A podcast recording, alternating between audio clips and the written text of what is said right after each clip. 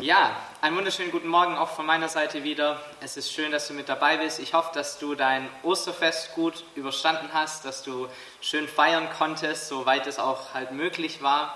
Und natürlich war Ostern dieses Jahr alles andere als normal. Es war eine außergewöhnliche Situation, Dinge waren nicht so wie sonst.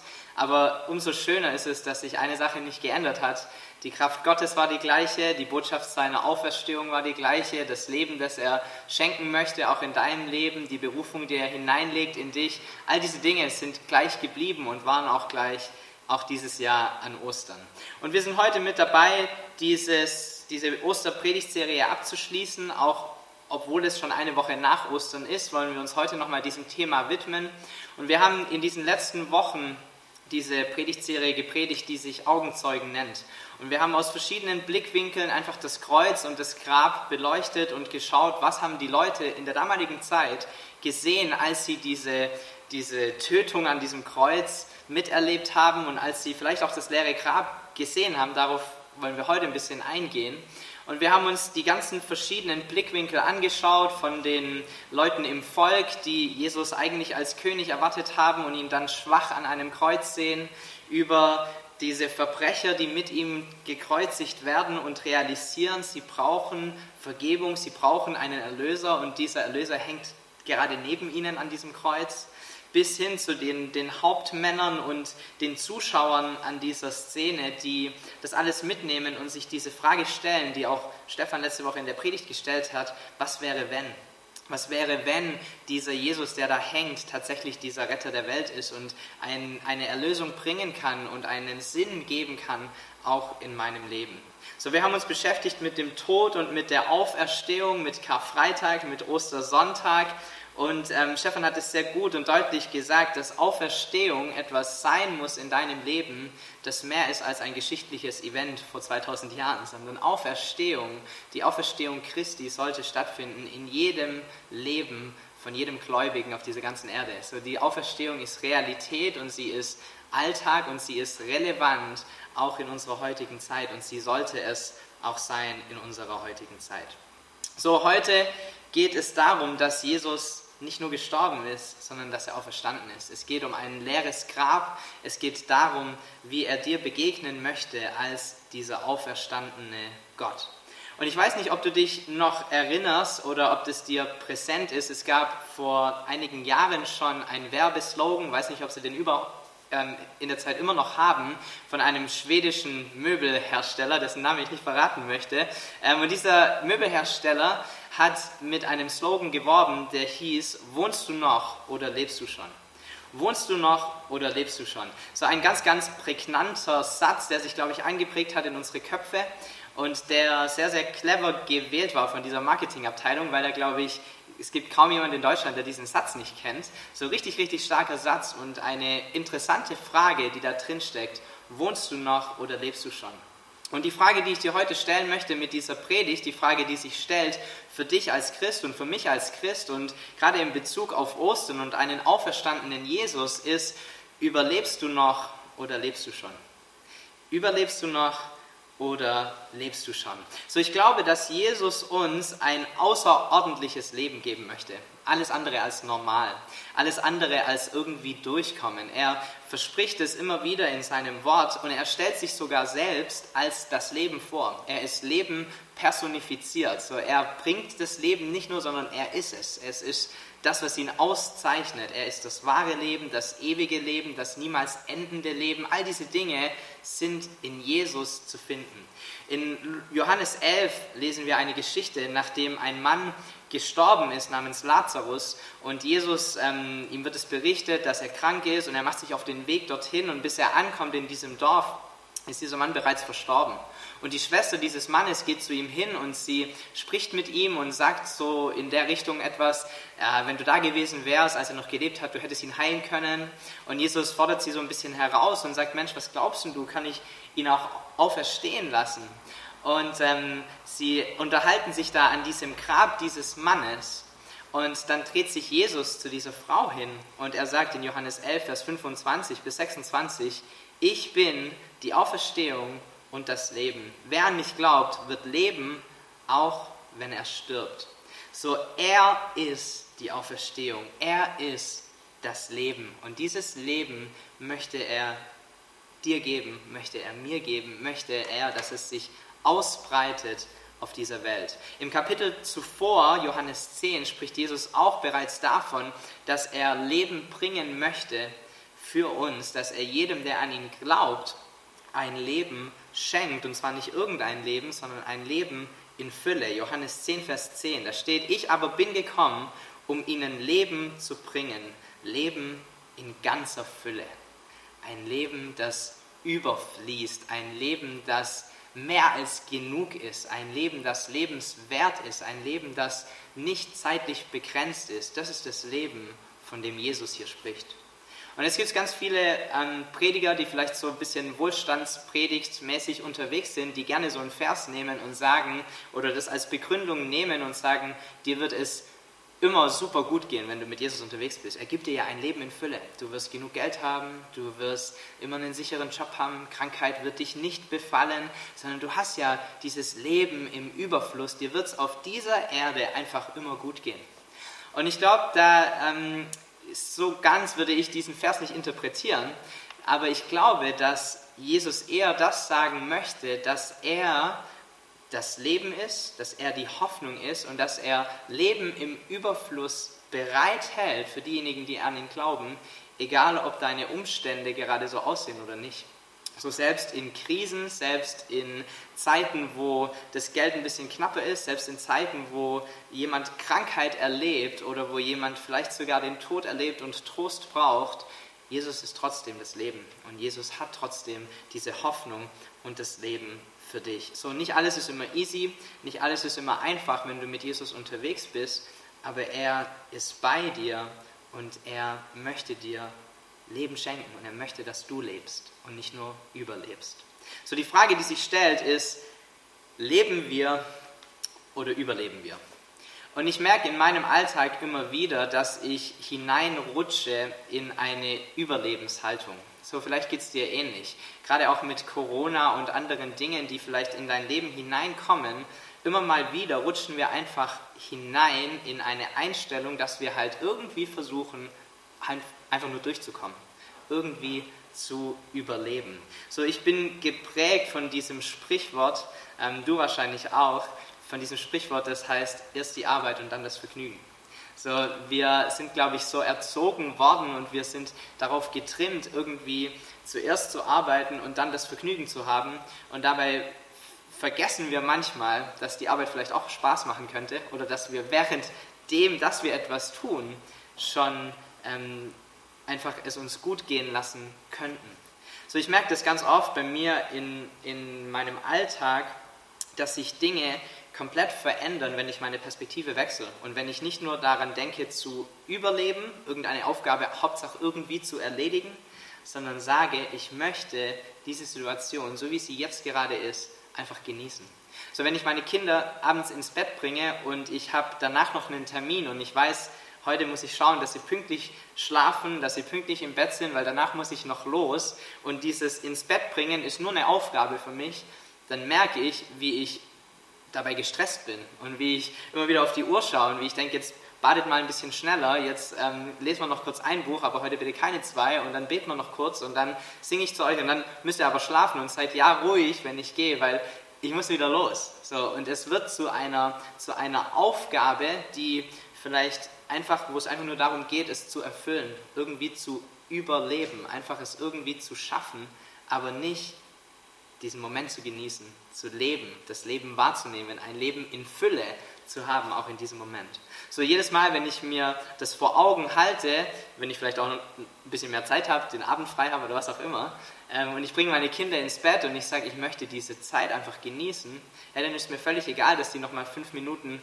volles Rohr aufdrehen und nur rumrennen, obwohl eigentlich Zeit wäre, um schlafen zu gehen, dann ist es mir egal, ob wir zwei oder drei Bücher lesen, dann ist es mir egal, ob das alles ein bisschen länger dauert, weil ich diesen Moment genieße, weil ich in diesem Moment drinne bin und realisiere, es geht um mehr als nur das Überleben. Es geht darum, zu leben, Leben in Fülle zu haben und auch diese Zeit einfach zu genießen.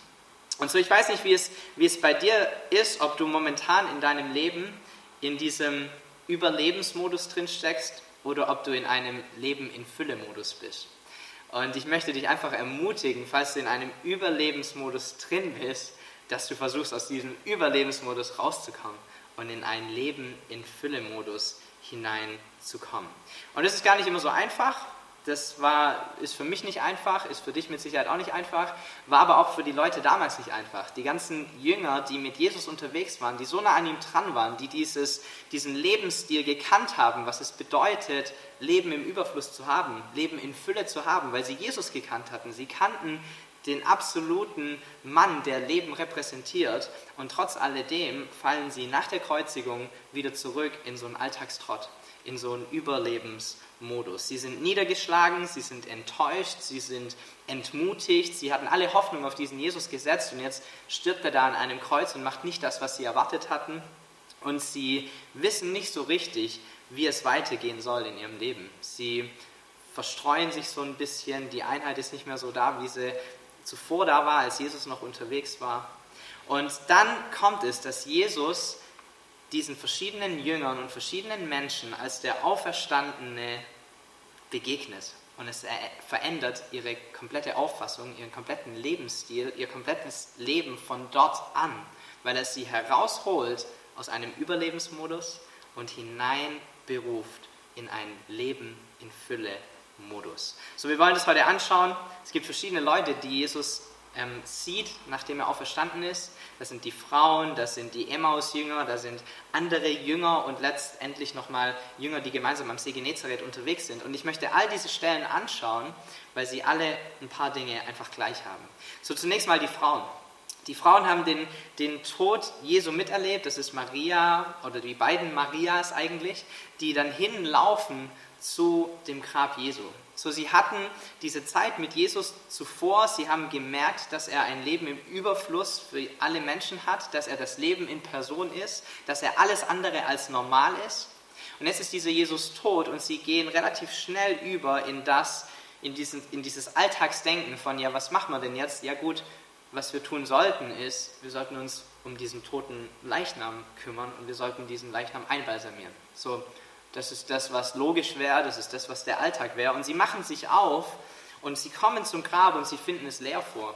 Und statt diesem toten Leichnam von Jesus ist da ein Engel, der sie darauf hinweist und der sagt, warum sucht ihr den Lebenden denn unter den Toten? Und so drehen sie sich um und sie machen sich auf den Weg, um es den anderen Jüngern zu erzählen. Und dann lesen wir in Matthäus 28, dass sie, währenddem sie laufen, dem auferstandenen Jesus begegnen. Und da steht, plötzlich trat ihnen Jesus entgegen. Seid gegrüßt, sagte er. Da liefen sie zu ihm hin, sie warfen sich vor ihm nieder und sie umfassten seine Füße. Und dieser Jesus holt sie heraus aus einem Alltagstrott, aus einem Überlebensmodus und er schenkt ihnen neue Hoffnung, neues Leben. So von zwei anderen Jüngern kannst du lesen, die Jünger, die auf dem Weg sind nach Emmaus. In Lukas 24, das steht diese Geschichte. So diese Leute kommen ursprünglich aus Emmaus, das ist ihr Heimatdorf. Jetzt ist Jesus tot, sie hatten eigentlich alles zurückgelassen, sind Jesus nachgefolgt, haben ähm, ihre Familien zurückgelassen, vielleicht ihre Häuser, vielleicht ihre Jobs, wir wissen es nicht ganz genau. Und sie sind Jesus nachgefolgt diese Jahre, als er auf der Erde unterwegs war. Jetzt ist dieser Jesus tot und sie wissen nicht wirklich, wie es weitergehen soll, also machen sie sich auf den Weg nach Hause. So das, was sie kennen, wollen sie wieder wahrnehmen, sie ziehen vielleicht wieder um in ihr altes Haus, sie versuchen vielleicht ihren Job wieder anzufangen, sie ähm, sind wieder in Verbindung mit ihrer Familie, was auch immer. Und sie machen sich auf den Weg dorthin, in dieses Heimatdorf, das einige Stunden entfernt ist von Jerusalem. Und auf dem Weg dorthin erscheint ihnen Jesus. Jesus begegnet ihnen in ihrer Niedergeschlagenheit, in ihrem Alltagstrott, in ihrer vielleicht Organisation. Wie könnte das jetzt laufen, wenn wir dort wieder ankommen? Wie finden wir wieder rein in eine Normalität oder was auch immer? Und dann lesen wir in Lukas 24, Vers 15, während sie so miteinander redeten und sich Gedanken machten, trat Jesus selbst zu ihnen und schloss sich ihnen an. Und ganz interessant ist, dass sie ihn nicht sofort erkennen, sondern dass sie eine ganze Weile mit ihm gehen und Jesus beginnt, Dinge zu erklären. Er ähm, lehrt sie über verschiedene Dinge in der Bibel. Und irgendwann steht dann in Kapitel 31, da wurden ihnen die Augen geöffnet und sie erkannten ihn. Sie erkannten, wer es war und es verändert auch ihr Leben. So daraufhin begegnet Jesus einer Gruppe von Jüngern, die in Jerusalem ist, die sich eingeschlossen haben in einem Raum. Sie haben Angst davor, dass sie identifiziert werden als Leute, die mit Jesus unterwegs waren und dass ihnen vielleicht das gleiche Schicksal blüht, dass auch sie irgendwie sterben müssen oder verfolgt werden oder in irgendeiner Form Einschränkungen oder Konsequenzen haben werden, so wie es Jesus ja auch hatte. Und so haben sie voller Angst sich in einem Haus zusammen versammelt, sie haben die Türe abgeschlossen, haben sich verbarrikadiert, haben die Welt ausgeschlossen und so sitzen sie beieinander und es steht geschrieben, sie, sie fürchten sich, sie haben Angst. So, ich weiß nicht, wie sehr du mit dem, mit dem vertraut bist, was Jesus eigentlich machen wollte mit dieser Welt, aber das, was die Jünger hier tun, ich glaube, das geht sehr, sehr stark am Ziel vorbei. So, sie sind nicht draußen in der Welt, um die gute Nachricht zu verbreiten, sie sind nicht an den Menschen dran, um ihnen zu helfen, sondern sie haben Angst und sie versammeln sich in einem geschlossenen Raum. Sie machen die Tür zu, sie wollen von der Welt nichts wissen ziemlich weit an dem Auftrag Gottes eigentlich vorbeigeschlittert. Und dann steht geschrieben, dass in dieser Situation Jesus durch die Mauern des Hauses durchkommt und auf einmal in ihrer Mitte steht und auch ihnen begegnet. Johannes 20, Vers 19 steht, als die Jünger den Herrn sahen, wurden sie froh. Als die Jünger den Herrn sahen, macht es nochmal Klick und sie werden heraus gerissen aus diesem tatsächlichen Überlebensmodus bei ihnen, denn sie wollen Hauptsache irgendwie überleben. Dann müssen wir uns halt verstecken, damit die uns nicht finden, aber Hauptsache, wir überleben dieses Ganze. Hauptsache, da wächst Gras über die Sache und vielleicht können wir in ein, zwei Jahren wieder anfangen, uns ein bisschen mehr präsent zu zeigen oder was auch immer. Sie sind in einem Überlebensmodus drin. Thomas, einer der Jünger, ist nicht dabei und zweifelt, als er hört, dass all die anderen Jesus scheinbar gesehen haben und dass Jesus tatsächlich auferstanden ist. Und er sagt, eigentlich kann ich das nicht glauben, außer ich sehe Jesus selbst und ich darf meine Hände in seine Wunden hineinlegen und es mitfühlen, dass er es tatsächlich ist. Und Jesus begegnet auch ihm und, Thomas glaubt, dass er der Auferstandene ist. Und zu guter Letzt erscheint Jesus einigen Jüngern, unter anderem Petrus und Johannes, die am See Genezareth sind und die gemeinsam sich dazu entschlossen haben, fischen zu gehen. So, das sind Fischer von Beruf gewesen, bevor Jesus sie berufen hat für etwas anderes. Und sie wissen auch nicht, wie es weitergehen soll. Sie wissen auch nicht, wie ihr Alltag aussehen soll. Sie wissen auch nicht, wie sie das leben sollen, was sie mit Jesus erlebt haben und wie das weiter reproduziert werden kann. Und so gehen sie, auch sie einfach wieder zurück in einen Überlebensmodus und sie tun das, was sie halt können. Sie gehen fischen auf einem See. Und auch dort lesen wir, Jesus begegnet ihnen. Johannes 21, Vers 4. Als es aber schon Morgen war, stand Jesus am Ufer. Und er bereitet ein Frühstück für sie vor. Sie haben eine richtig gute Zeit miteinander, sprechen miteinander. Auch diese Jünger erkennen ihn nicht sofort. Aber irgendwann erkennen sie, hey, das ist Jesus, der gerade mit uns spricht, das ist der Auferstanden.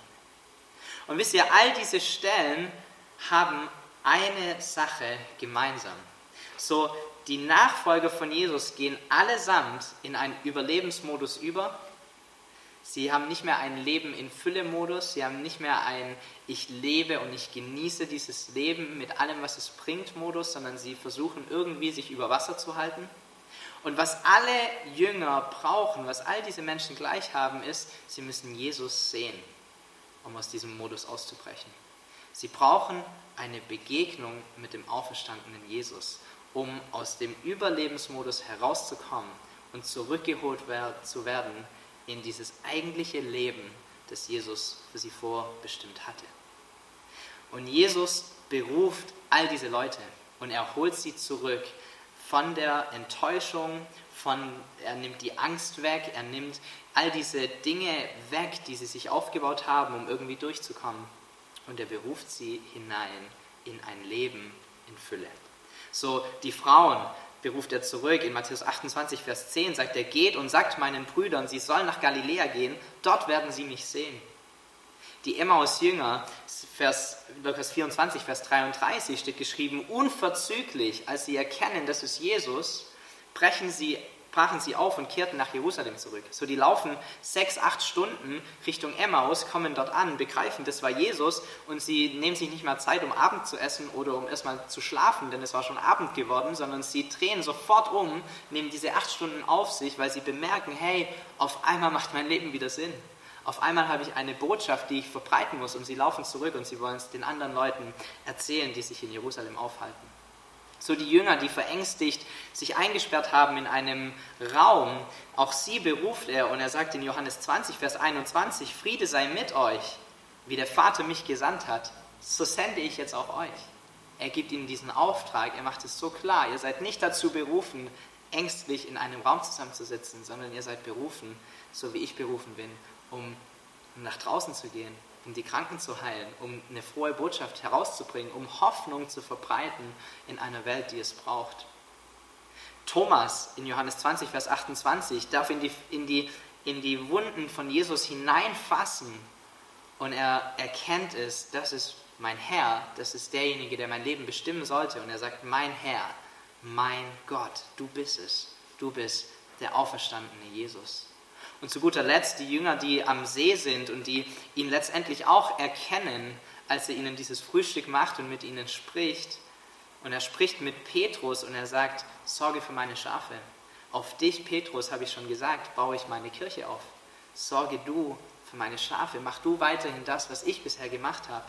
Und er schließt ab mit diesem Satz, Johannes 21, Vers 19, folge mir nach folge mir nach, bleib weiterhin an mir dran, tu weiterhin das, was ich getan habe, versuche weiterhin so zu leben, dass du mehr und mehr so wirst wie ich. Sei weiterhin mein Jünger und mache andere Menschen ebenfalls zu meinen Jüngern. So, ich glaube, genauso wie diese Jünger damals und die Leute, die so nah dran waren an Jesus, genauso wie sie in einen Überlebensmodus hineingefallen sind, so tun es wir auch. Und manchmal ist es mehr und manchmal ist es weniger, aber auch wir sind immer wieder in unserem Alltag gefangen. Und da gibt es genug Dinge, die irgendwie groß sind. Und da gibt es genug Dinge, um die man sich kümmern muss. Und da gibt es genug Dinge, die wir irgendwie am Laufen halten müssen, um halt irgendwie durchzukommen.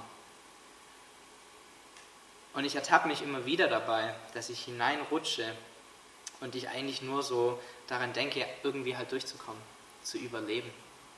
Aber Jesus hat uns für etwas anderes berufen. Und um herauszukommen aus deinem Überlebensmodus, brauchst du genau wie die Jünger Zeit mit dem auferstandenen Jesus. Du musst den auferstandenen Jesus sehen. Du brauchst Zeit, in der er zu dir sprechen kann, Zeit, in der du erkennen kannst, was er sagt über deine Situation, Zeiten, in denen wir ihm erlauben, uns aus unserem Überlebensmodus herauszuholen und uns ein Leben in Fülle anzubieten. Denn darum geht es ihm.